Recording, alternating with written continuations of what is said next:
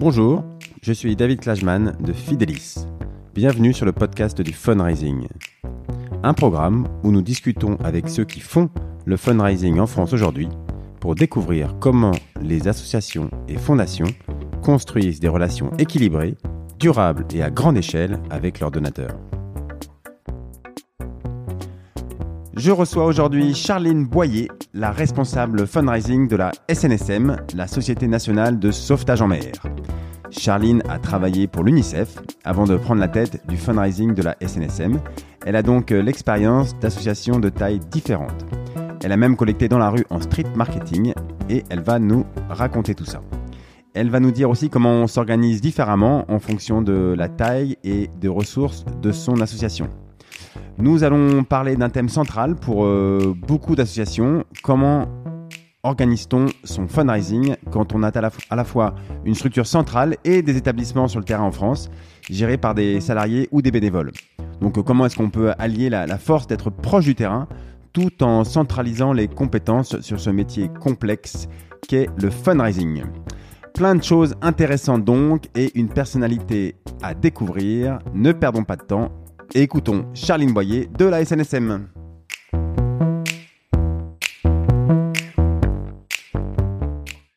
Je reçois aujourd'hui Charline Boyer, la responsable fundraising de la SNSM, la Société nationale des sauvetages, de sauvetage en mer. Euh, la SNSM a pour vocation de secourir bénévolement et gratuitement les vies humaines en danger en mer. Alors pour rappel, il y a entre 350 et 400 morts en mer tous les ans en France et euh, la SNSM, c'est deux tiers des interventions de secours effectuées par navire, soit environ 8000 personnes secourues par an.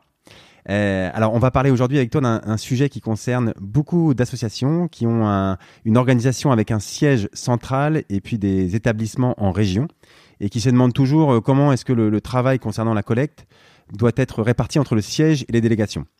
Euh, et on va parler aussi, de sujets très concrets qui concernent l'organisation de, son quotidien et euh, la priorisation de ses actions en tant que, fundraiser. Alors, c'est des thèmes qui vont, euh, je pense, parler à beaucoup d'associations. Mais avant de commencer et à plonger dans ces sujets, Charline, est-ce que tu pourrais te présenter? Bonjour, bonjour David, bonjour à tous. Je suis Charline Boyer, du coup, et je suis responsable de la collecte de fonds à la SNSM depuis euh, 5 ans et demi euh, maintenant. J'ai 10 ans d'expérience en fundraising. D'accord. Et alors, donc, tu dis-nous un peu de ta, ta formation, de d'où tu viens déjà géographiquement, ouais, quand tu étais petite. alors, je viens de province. Euh, je viens d'une petite ville à côté de la petite ville de Tours. Et tu as fait tes études là-bas et à quel moment tu as commencé à penser au, au, au, déjà au monde caritatif? Même euh, étudiante, en fait, euh, tout de suite, je me suis investie dans une association euh, de commerce équitable.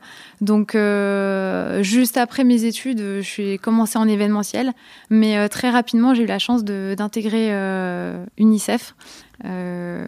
où, D'accord même au tout, de, tout au début, j'ai même fait trois mois de street marketing. Ah ça oui, t'as commencé dans la rue, oui. c'est bien. C'est. Il paraît qu'il faut commencer avec un, commencer, donc... un, casque sur les oreilles ou dans, dans la rue. Euh, oui. C'est là qu'on... Mais c'est intéressant parce qu'on, oui, oui, on, on, on, connaît le terrain en fait. Donc du coup, euh, quand on manage les prestataires, euh, on sait comment ça se passe dans, dans, la rue en tout cas, et puis on, on devine comment ça se passe euh, au téléphone également. on connaît la collecte. C'était dur le street. Alors raconte-nous un peu, tiens, pour une fois qu'on a quelqu'un qui a vécu le, le, le street, comment ça se passait? Est-ce que tu étais une, une bonne euh, street, comment on dit là J'étais pas mauvaise, j'étais pas mauvaise. J'ai tenu, euh, j'ai tenu assez longtemps. J'ai fait trois missions euh, ouais. en itinérante, hein, on appelle ça en itinérante. Euh, à l'époque, c'était avec euh, Donadium. Et euh, effectivement, c'est très intéressant parce qu'on on, on, a vraiment les, les, objections des, des donateurs, enfin des futurs donateurs ou des potentiels donateurs ouais. directement. Et euh, ça, c'est intéressant. C'est euh, et on connaît les Français. Enfin, c'est ça qui était intéressant aussi dans le, le street marketing. On, on s'adresse à tout le monde et on voit que on, voilà, il y a des, des, gens très différents, que ce soit euh, dans le nord, dans le sud ou, ou à Brest. Ah ouais. Et ça t'aide encore aujourd'hui quand tu rédiges un, rédiges un, un, message, tu te dis ah oui, c'est vrai que j'avais souvent cette objection. Ou est-ce que tu crois que ça te sert encore aujourd'hui de cette expérience terrain? Oui, ça me sert aussi dans le management de, de prestataires aussi, je trouve. Ah ouais de mieux on, on, comprend en fait on sait ce que c'est le, le, terrain ouais, d'accord ok bah, euh, effectivement c'est bien de, la collecte, en tout cas. de commencer chez un prestataire euh, souffrir, je peux, je sais de quoi je parle. c'est toujours bien, c'est très formateur. Ok, et donc tu peux nous préciser ton, ton rôle aujourd'hui à la SNSM Qu'est-ce que tu fais particulièrement? Je m'occupe de toute la collecte sur tous les canaux en fait du web, du web, télémarketing, street marketing, euh, mailing, euh, toutes les nouvelles opérations que, que l'on peut lancer, également les grands donateurs et les legs. D'accord. Donc le panel est assez grand. Euh, j'ai la chance d'avoir une équipe qui s'agrandit chaque année. donc on a, on a désormais quelqu'un qui s'occupe, donc Thomas qui s'occupe spécifiquement d'aider les stations, puisque nous on a 250 stations un local à la SNSM qui, euh, qui collecte de fonds. Et euh, Thomas les aide euh, à collecter. On a Audrey qui est arrivée il y a six mois et qui s'occupe du web. Et on a Alexandra qui arrivera d'ici quelques semaines en chargé de relations donateurs. Donc on est une équipe euh, qui s'agrandit. Ah ouais, étais, à un moment, tu étais toute seule. J'étais toute seule, j'étais toute seule. Et, euh, D'accord, et tu commences à recruter les gars. Et il y a la, la le service communication est, à côté, mais donc n'est pas intégré. Il y a un service communication. Euh, oui, en fait, c'est intégré, mais voilà, je, m'occupe de toute la collecte. D'accord, d'accord. alors, on, va commencer par parler un petit peu de la SNSM. comme tu disais, bon, les bateaux de secours de la SNSM, ils sont répartis sur 218 stations euh, le long du littoral euh, métropolitain et d'outre-mer. Euh, alors, avant toute chose, est-ce que tu peux nous rappeler rapidement l'historique de l'association et nous expliquer plus en détail ce que sont ces stations? Alors, à la base, il n'y avait pas de siège à la SNSM. il y a 150 ans, on avait deux associations qui se sont regroupées il y a 50, un peu plus de 50 ans en 1967. Et en 1967, du coup, le siège est arrivé. Euh, donc, en fait, ça structure beaucoup l'organisation puisque les bénévoles euh, de l'association, qui font tourner l'association, les 8500 bénévoles font tourner l'association, ils étaient là avant le siège. Euh, donc, quand le siège arrive pour dire, en gros, on va vous aider en collecte, on sait comment faire ça peut être très bien perçu par ceux qui connaissent pas du tout la collecte, mais ceux qui, ont, euh, qui connaissent très bien, qui ont leur donateur, euh, peuvent parfois le dire bah non, on n'a rien à apprendre de, de vous. Ah oui, alors on, on, on, va y revenir et, donc en fait, il faut, ce qu'il faut comprendre, c'est que les stations étaient là longtemps avant vous. Euh, et donc effectivement, alors d'ailleurs, est-ce que pourquoi est-ce qu'on a créé un siège à l'époque? Tu, tu sais en, dans les années 70 Bon voilà, parce qu'il fallait regrouper des compétences euh, j'imagine, et centralisé parce que chaque, chaque station devait avoir ses propres façons de travailler. Euh, et euh, d'accord. oui, puis c'était deux, deux, associations qui avaient des, des objectifs différents. En fait, on a regroupé. Ah oui, d'accord, c'était oui, comme tu as dit, c'était deux associations. ok, ok. Et donc ces stations aujourd'hui, c'est que des bénévoles en, en station? Oui. Oui, ah ce sont que des bénévoles. Alors on a un pôle de soutien de la flotte et le pôle national de formation qui, sont qui ne sont pas à Paris contrairement au siège où on a effectivement euh, quelques salariés. Mais sinon, dans les stations, euh, on doit avoir un salarié euh, quelque part, mais globalement, ce sont tous des bénévoles. Et on a aussi des centres de formation. On a 32 centres de formation et d'intervention qui sont répartis sur tout le territoire et qui forment les nageurs sauveteurs, en fait, qui interviennent l'été sur la plage. D'accord, d'accord. Et euh, alors, c'est juste, ça me paraît de, même pour former les, les, les sauveteurs, euh, les gens qui forment les sauveteurs, c'est des bénévoles. Oui, ce sont des bénévoles. D'accord. Ce sont des bénévoles. Eh ben, euh, d'accord. Et c'est ouvert tous les jours. C'est, c'est... Non, je suis toujours impressionné qu'on arrive à maintenir une ouverture quotidienne de 200, combien, 280 établissements différents avec juste des bénévoles qui. oui, oui, oui, c'est, c'est, assez fou. Ah ouais. Euh, d'accord. Alors, euh, alors ce, qui est, ce qui est intéressant de, avec la SNSM, c'est qu'elle a, a, un cœur de cible, euh, si je peux m'exprimer comme ça, de, donateurs qui est bien spécifique. C'est pas le, le cas d'associations qui sont peut-être plus généralistes. je sais pas, quand on fait de la recherche médicale, on, on peut-être que tout le monde peut se sentir un moment qui sera concerné un jour par le sujet. alors que bon, si on fait du bateau et qu'on va simplement, ou alors juste qu'on va simplement régulièrement à la mer, on se sent concerné par la SNSM. Bon, si on est citadin et qu'on fait toutes ses vacances dans les Vosges, euh, on est sans doute un peu moins touché émotionnellement. Euh, alors, est-ce que tu peux nous dire quels sont les, avantages et les inconvénients d'avoir un, ce, cœur de cible très spécifique? J'imagine que bah, c'est pratique parce qu'on sait à peu près qui on va cibler euh, dans la communication, mais bah, dès qu'on sort de la, de la cible, les résultats de collecte sont plus compliqués à tenir. Oui, c'est exactement ça. C'est qu'on est unique peut y avoir, oui, il y a une ou deux autres associations, mais je veux dire, on n'est pas comme certaines grosses associations qui sont sur l'enfance où la cible est très large. Nous, on est vraiment sur une cible spécifique. Mais dès qu'on en sort, on peut avoir des taux de, par exemple, sur les mailings qui vont chuter drastiquement. Ah, c'est quoi votre cible d'ailleurs? Notre cible, du coup, ce sont plutôt des plaisanciers, plutôt des hommes, CSP+, une tranche d'âge entre les euh, vers les 55 ans, on va dire. D'accord. Et euh, mais effectivement, on essaye de toucher quand même une cible plus large qui est, euh, on va dire, la famille qui va sur le littoral en vacances. D'accord. Alors déjà, il faut la, il faut la, reconnaître. Alors, est-ce que la famille, elle est, elle est parisienne l'année ou elle est, je sais pas, elle est dans une grande ville, elle n'est pas forcément au bord de la mer. comment on fait pour reconnaître ces gens-là? J'imagine qu'on communique dans des endroits ciblés. Oui, on fait beaucoup de tests, en fait. La logique des tests. Euh, on fait beaucoup de tests, euh, effectivement, que ce soit sur des fichiers de mailing, euh, en télémarketing, on va aller rechercher des donateurs qui ressemblent aux nôtres. Et puis, on va petit à petit s'en écarter et voir ce que, ce que donnent les résultats. D'accord. et donc, et ça, dès, qu'on sort un petit peu de cette cible de hommes 55 ans, CSP+, bah, c'est plus difficile de... Oui, c'est plus, oui, c'est plus difficile. D'accord, d'accord. Alors, comment ça s'est passé globalement la, collecte en, 2020 pour vous? En 2020, euh, elle s'est bien passée, elle mieux que ce que je, pronostiquais. Euh, parce qu'en fait, on a, eu un, on a connu un drame euh, l'année dernière. En 2019. en 2019. Oui, excusez-moi, je ne suis pas encore passée à la nouvelle année. en juin 2019, on a connu un, un drame, on a perdu trois sauveteurs. Et euh, le côté. On s'en rappelle au Sable d'Olonne, c'est ça Oui, exactement. Le côté positif de, ce drame, c'est qu'il nous a. Ça a attiré effectivement l'attention sur la SNSM. On a eu une présence euh, très importante dans les médias et une vague de soutien très importante. Euh, donc on s'attendait plutôt en 2020 à une baisse des dons. Et nouvelle crise, mais qui nous concerne tous, mais pas que la SNSM. finalement, les, les donateurs ont été très généreux et on a encore une croissance à deux chiffres. Euh, voilà, ce qui est une, une, très bonne nouvelle pour. Euh, Malgré, j'imagine, la fermeture de certains événements euh, locaux, quoi, parce que vous faites aussi beaucoup d'événements, non? Vous faites tour des fêtes de la mer. Oui. exact. Oui, oui. Elles ont pu avoir lieu parce que l'été, ça a été un petit peu assoupli, non le... Peut-être vous, ça. Euh, oui, mais pas pour les événements. Euh, on n'a pas pu ah quand même se regrouper. Euh, voilà, pas pour les événements massifs. Donc, effectivement, les, stations qui, qui collectent en local s'appuient énormément sur les événements qui n'ont pas pu avoir lieu. Et effectivement, leur collecte euh, a, baissé.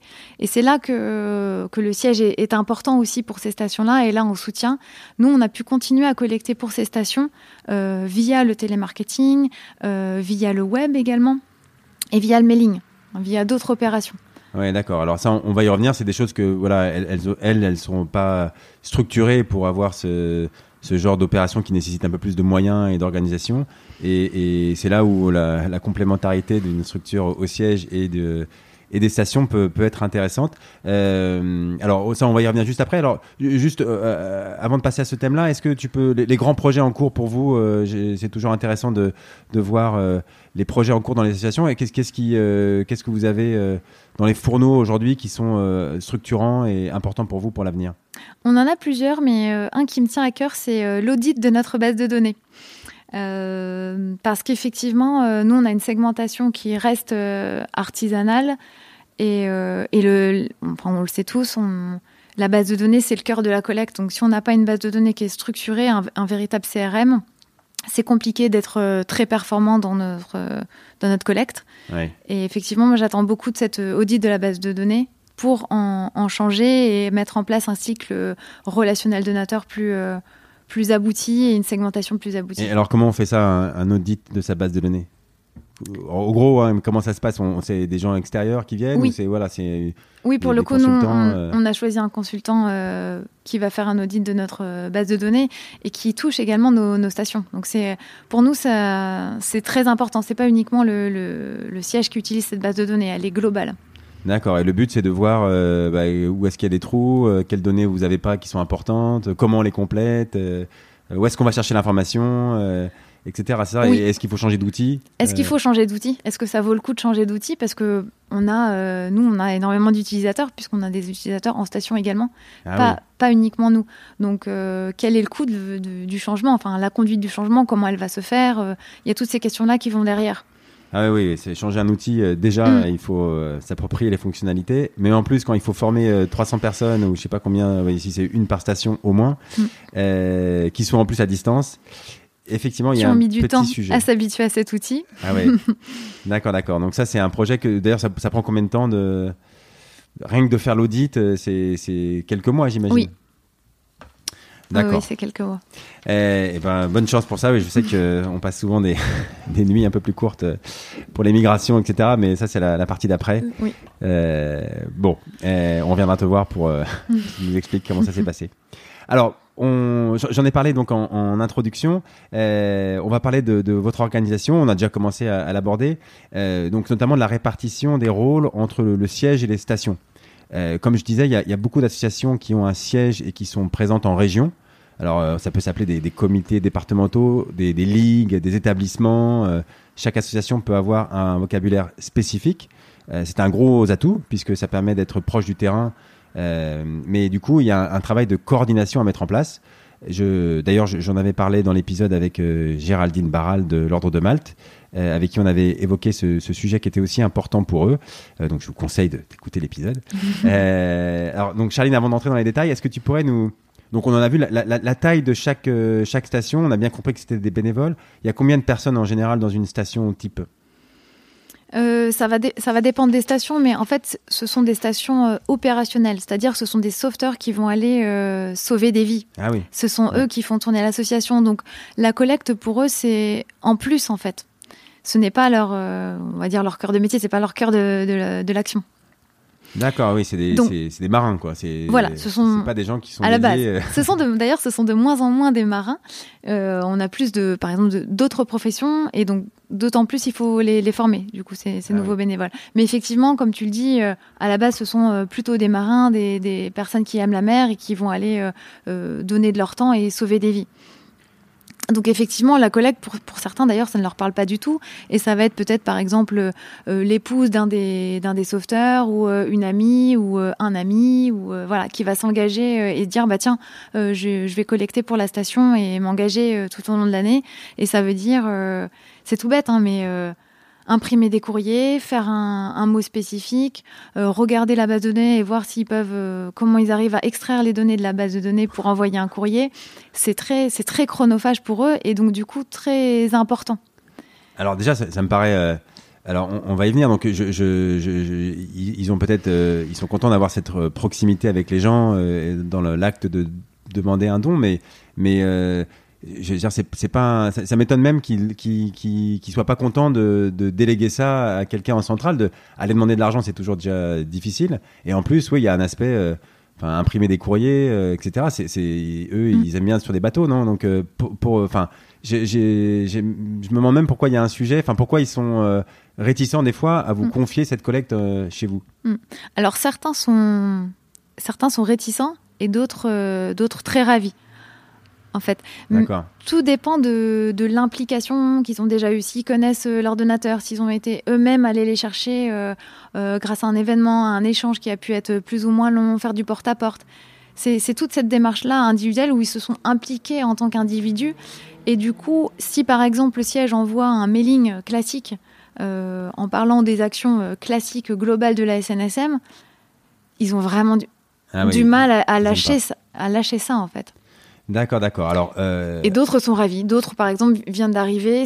Pour eux, la collecte c'est une tâche euh, en plus, et ils sont ravis que le, siège s'en occupe, puisqu'ils connaissent. Euh, certains connaissent pas trop donateurs. Certains. D'accord, donc ok, on a compris que c'était assez spécifique à chaque station, ce qui rend le, ton, ton, ton travail encore plus difficile. C'est-à-dire que c'est pas un modèle qu'on peut caler sur chacune des stations. Donc, donc en résumé, euh, des fois, c'est vous qui donnez euh, les, outils. Comment ça se passe concrètement? Comment tu sais qui, euh, qui, a, qui, a, qui a besoin de toi Qui te le fait tout seul? Mm. Comment ça se passe concrètement? Pour l'instant, on a fait le choix de, de toujours les consulter.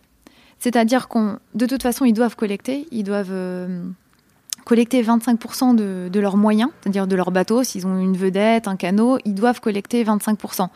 Donc ils ont cette charge-là de toute manière. Euh, donc euh, certains y arrivent, d'autres euh, y arrivent très difficilement. Ils peuvent faire appel eux-mêmes au siège parce que justement ils n'arrivent pas à atteindre ces 25%. Donc parfois ils viennent directement vers nous et d'autres fois c'est nous qui, en début d'année par exemple ou à plusieurs moments de l'année, on va lancer une campagne et on va leur dire voilà, le siège peut le faire pour vous, lancer cette campagne et inclure vos donateurs si vous le souhaitez. Et dans ce cas-là, euh, ils nous disent oui. Et... En fait, on fait au, vraiment au cas par cas. Ouais, d'accord. Et euh, ok, alors ils, se rendent bien sûr compte que quand même collecter, c'est un métier. Moi, je dis, je dis souvent que c'est un mélange de d'art et de, de science. Euh, il y a de la stratégie, il y a de l'inventivité à avoir, il y a de la technologie, bien sûr. Euh, le, fundraising, c'est pas seulement avoir une bonne relation avec son donateur, c'est aussi une science. Il faut, faut, comprendre comment on optimise la, la relation du donateur avec son, son organisation. Donc, euh, donc voilà, c'est un métier, donc euh, ça paraît à peu près euh, normal que ces compétences soient, soient, soient aussi, enfin, au siège, ou qu'une partie des compétences viennent du siège. Donc euh, aujourd'hui, ouais, cette, cette, proximité terrain, on a bien compris, c'est évidemment eux qui l'ont, puisqu'ils croisent les gens euh, tous les jours sur le port. Euh, et, et, vous, vous avez la, la, la science. Alors, toi, aujourd'hui, qu'est-ce que tu penses? Alors, je sais pas si tu avais des conseils à donner. C'est quoi le, le, le, modèle idéal pour pour profiter à la fois du, terrain et, euh, et du, des, techniques et du, du, process que vous pouvez avoir en centrale une question difficile, hein, je te... Oui, je crois qu'il n'y a pas de recette. Euh, nous, comme je le disais tout à l'heure, nous, on a vraiment fait le choix de... Pour l'instant, on, s'adapte et on fait au, cas par cas et on propose, entre guillemets, nos services euh, de soutien aux stations et aux centres de formation pour collecter. Mais euh, voilà, en 2021, je pense qu'on va faire un test en tout cas, euh, en testant justement euh, le modèle un peu artisanal et le modèle collecte un peu industriel, si on peut, si on peut dire. Ouais. Parce que là, oui, aujourd'hui, tu, tu pourrais pas dire laquelle fonctionne le mieux, par exemple en termes purement de résultats, après, il y a évidemment l'image. Purement de résultats, ce sont, c'est la collecte du siège. C'est la collecte organisée par le siège parce que on va les relancer plus souvent. On va par exemple adapter euh, le montant du don euh, au précédent euh, don fait par le donateur. Alors ça, par exemple, ils, savent pas le faire. Enfin, ils n'ont pas les moyens de le faire.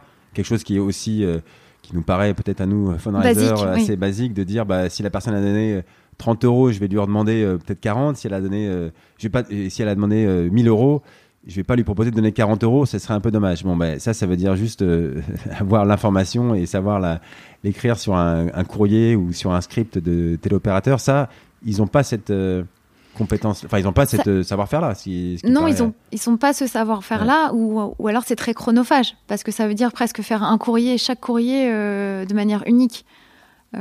Voilà, nous on va l'informatiser, mais, mais eux ils vont faire un publi postage sur Word. Ah oui.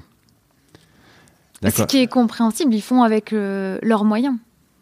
D'accord. Et donc ça, tu dis ouais, ce qui vous proposez tous les jours. Enfin, est-ce que déjà ils, ils, comprennent bien les outils? J'imagine il y a tout un, un, travail pédagogique de votre côté. Mmh. Alors, et, et, une question, c'est soit vous les formez à utiliser oui. des outils, euh, soit vous le faites vous. C'est ça, il y a déjà oui, une, cette première question-là. C'est ça, mais c'est vrai qu'on est une, on reste une petite équipe euh, à la SNSM au siège et c'est très chronophage de former chaque bénévole euh, à faire sa collecte. Ouais. Donc c'est pour ça qu'en 2021, je, on, on, va aller sur un, un, système qui va être un entre-deux.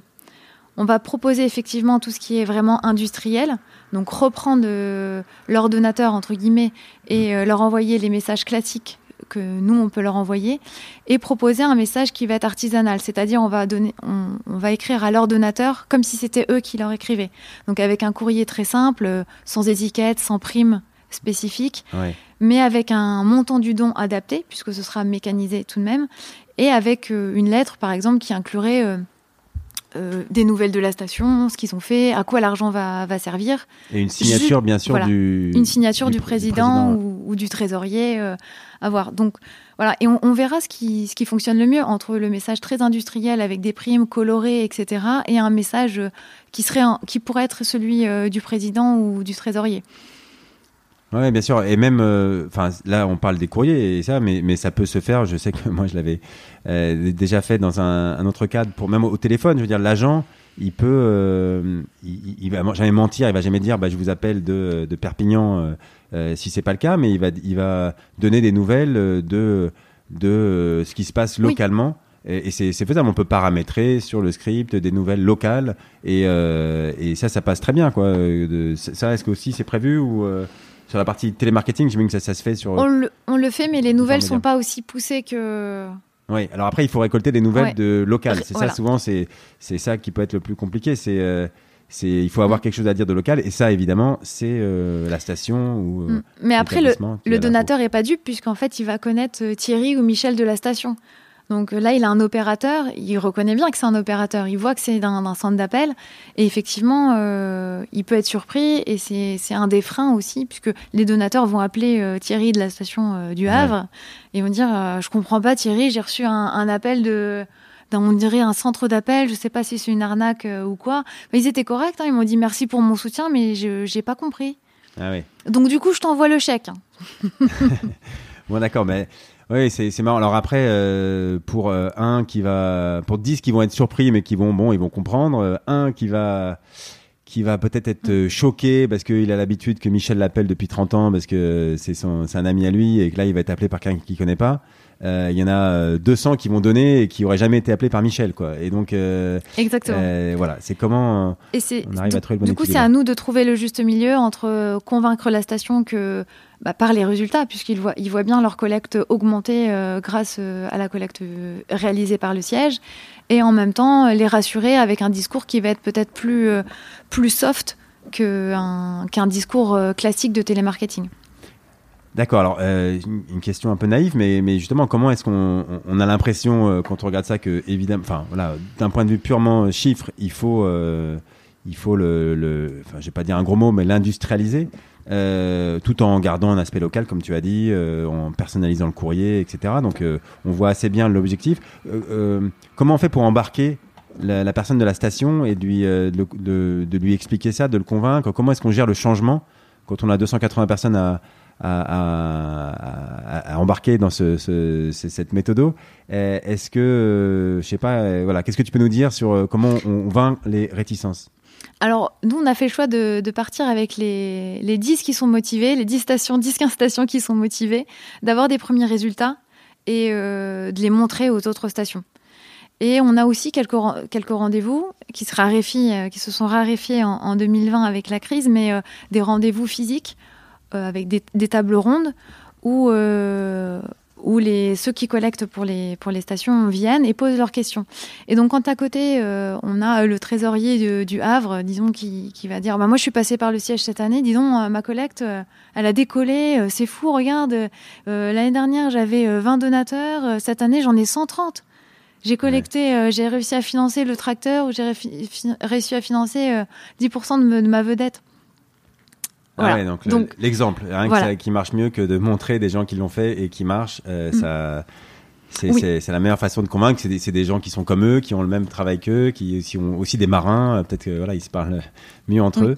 Euh, D'accord, donc c'est. Mais par contre, ouais, les réunir tous ensemble, ça c'est difficile de réunir les 280 euh, ensemble euh, avec du Zoom. Vous avez jamais fait ça, justement Peut-être c'est l'occasion de profiter des des, problèmes actuels. C'est vrai qu'on le fait, mais par exemple, on va réunir les 280 présidents et c'est souvent euh, les trésoriers ou quelqu'un d'autre de la station qui va s'occuper de la collecte. Donc en fait, il faudrait presque que les 8500 bénévoles viennent. Ah oui. Parce que c'est pas toujours la même personne qui, qui s'occupe de la collecte. Ah oui, d'accord. C'est, non seulement il faut embarquer les stations, mais il faut embarquer la bonne, personne, Exactement. qui doit sûrement peut-être changer parce que les bénévoles, c'est, euh, c'est pas les mêmes forcément d'une année à l'autre.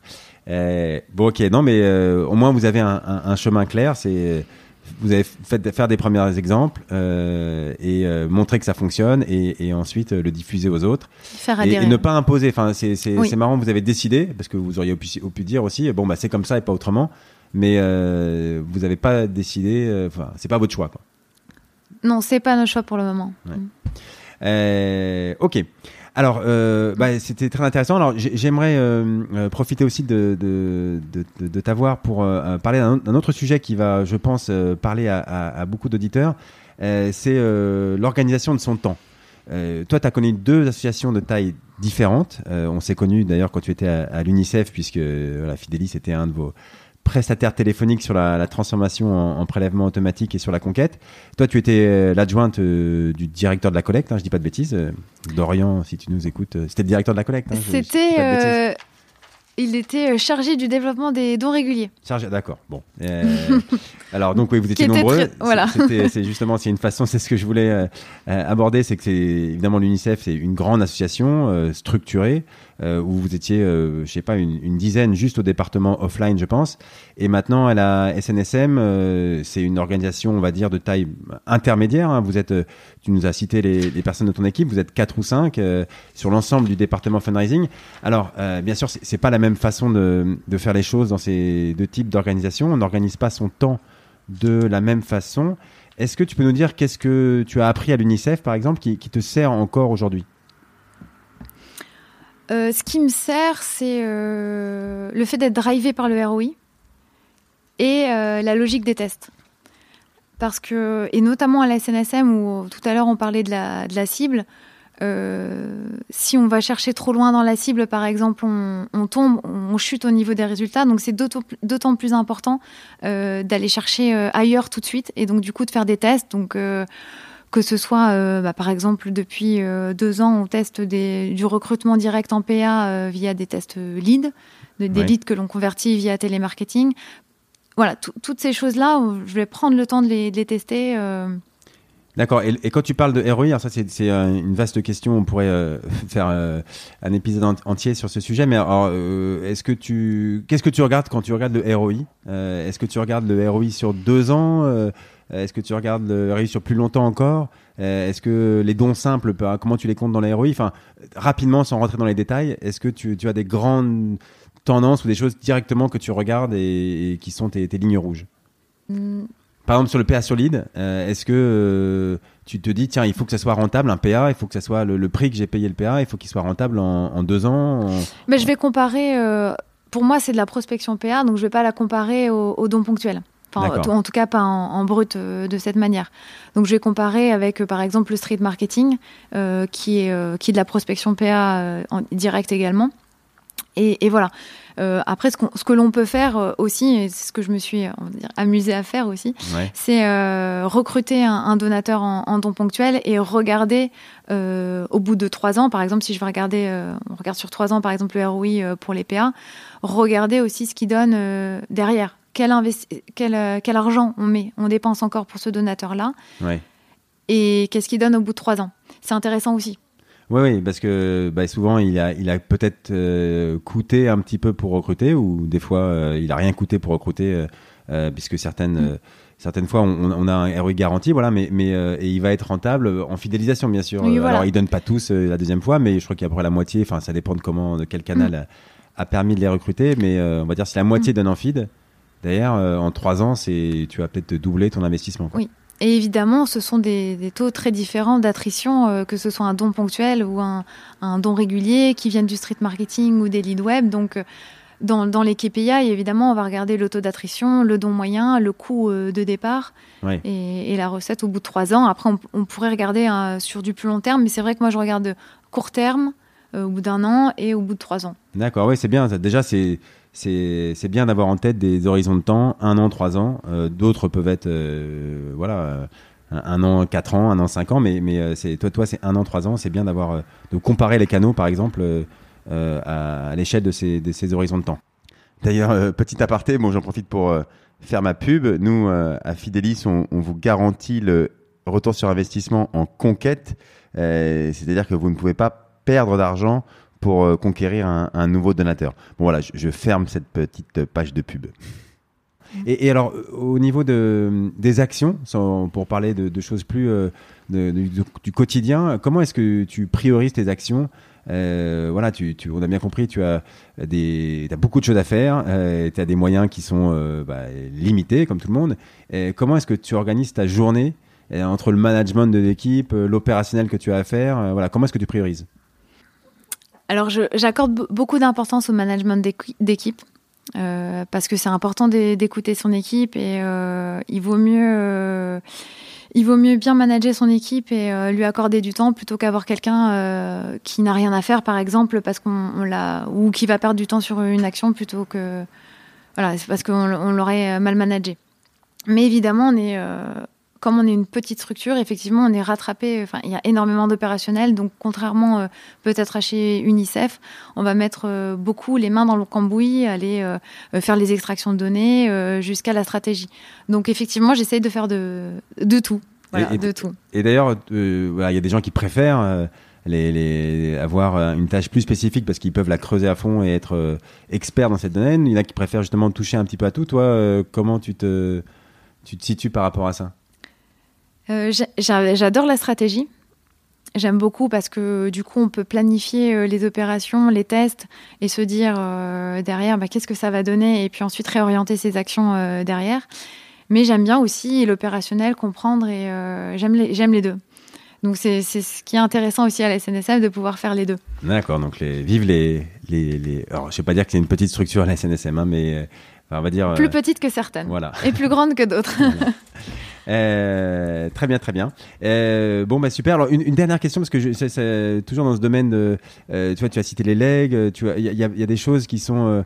Bah, pas évidentes à mettre en place, on sait, les stratégies grand donateur, et quand on, fait du, quotidien, comment est-ce que tu arrives à garder quand même une place? C'est une question que j'ai bien posée sur, pour, pour, les, choses nouvelles ou les projets, les tests. comment tu t'organises? Est-ce que tu as des trucs pour t'organiser pour des fois, euh, malgré que tu aies une pile d'actions à faire, euh, pour t'organiser, pour quand même euh, avancer sur des sujets de fond ah, C'est tout bête, mais je bloque des temps dans mon agenda. D'accord. Comme ça, j'ai un rappel qui me dit. Moi aussi, mais j'arrive jamais à le, tenir. Mais toi, si tu y arrives, d'accord, tu, tu, arrives à t'y tenir. Quand tu as bloqué Pas toujours, mais disons que ça m'incite. Puisque j'ai un rappel qui me dit cette action-là, je l'avais lancée il y a sept semaines. Je m'étais dit, bon, là, je le fais. D'accord. Ok, ok. Mais ça paraît tout bête, mais euh, mais euh, bah, c'est pas évident de, de, se tenir là-dessus. Et si on veut avancer sur des grands sujets, euh, tu, je crois que tu, tu me parlais des grands donateurs, par exemple. Euh, oui, il y a plein de choses à faire et, et, ça se met pas en place en deux minutes. Mais à un moment, il faut y consacrer le temps. Ok. Mm. alors, je, je on, va arriver au bout de notre entretien, mais avant de conclure, j'aimerais te te poser une de mes questions rituelles de la fin. alors déjà, est-ce que tu peux nous raconter un, un échec où tu as, appris des choses. Voilà. Un, de tes meilleurs échecs, euh, une opération qui n'aurait pas fonctionné, mais qui t'a donné des enseignements qui te servent encore aujourd'hui. Alors c'était chez UNICEF, c'est un, bon échec, on a bien fait de faire cet échec chez, à l'UNICEF. De toute façon, c'était c'est effectivement une grande structure et il fallait faire énormément de tests. Donc parmi nos tests, on testait aussi euh, des prestataires. Et on avait testé un prestataire en, street marketing qui se lançait euh, sur le marché euh, et, en fait, c'était une structure qui n'a pas été stable dès le début, puisque euh, ils étaient deux dirigeants et l'un a lâché l'autre euh, assez rapidement. nous, on s'est retrouvés engagés avec eux et rien n'était au point. Le reporting n'était pas prêt. ils savaient pas comment gérer les équipes en rue. Enfin, en fait, c'était une, structure très, très bancale. Et du coup, ça me sert aujourd'hui parce que maintenant que je suis dans une structure qui est plus petite que celle de UNICEF, je me rends compte que ce type de prestataires, on n'a pas le temps de les tester et je les laisse aux, plus grandes associations parce qu'elles ont besoin euh, pour grandir euh, plus, rapidement de tester ces petits prestataires. Et s'ils fonctionnent, au bout d'un an, par exemple, pourquoi pas les, tester D'accord, ouais, donc c'est intéressant. Tu considères que c'est un, rôle plutôt des, associations plus importantes d'être celles qui vont un peu euh, à donner leur chance et, euh, oui, qui ont plus de temps en fait. Euh. Ouais. D'accord, oui, non, mais je, suis d'accord en tant que même euh, entrepreneur. Je, je suis toujours content qu'on donne sa chance aux, nouvelles structures, mais effectivement, quand on est soi-même une structure qui court partout, bah, on peut pas tout faire et gérer un nouveau prestataire, c'est c'est du temps. c'est chronophage. On est tous d'accord. Mm. et alors, comment comment tu continues à, à progresser dans ton métier? Alors, euh, bah, je continue des formations. Par exemple, avant, j'étais pas du tout calée en web j'ai fait euh, une formation web qui, euh, qui était très intéressante.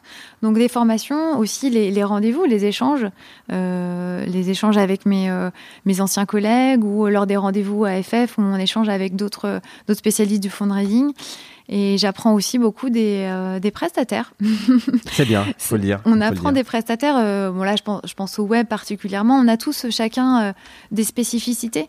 bon, par exemple, le SEO, on va avoir des spécialistes du SEO, des spécialistes de, des réseaux sociaux pareil en, télémarketing, on, a tous une spécificité et je pense qu'il faut, faut s'en nourrir et apprendre chacun des autres.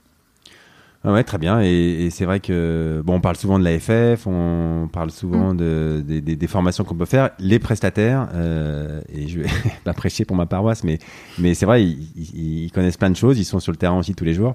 Et euh, bon, je sais que beaucoup font ça, hein, mais mais euh, mais il faut pas hésiter à, faut pas se mettre sur un piédestal et juste donner des ordres. C'est bien de d'écouter tous ceux qui connaissent le métier. On est d'accord.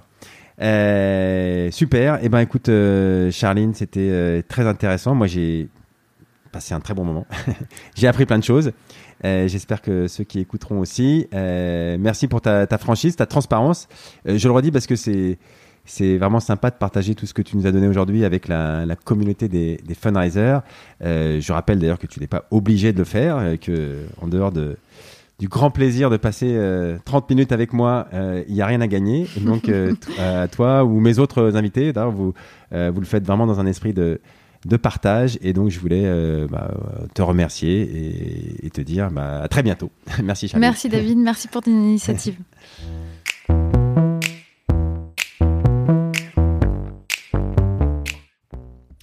Bravo, vous avez écouté cet épisode du podcast du fundraising jusqu'au bout. Merci de le partager avec deux amis autour de vous, d'inscrire de force tous vos collègues sur leur smartphone et de mettre une note 5 étoiles avec un gentil commentaire pour aider à faire connaître ce podcast. Aussi, si vous voulez télécharger un guide du fundraising et être au courant des nouveaux épisodes, vous pouvez venir vous inscrire sur le site fidelis-cc.fr slash podcast. Je suis David Klajman et je vous dis à très bientôt pour un nouvel épisode.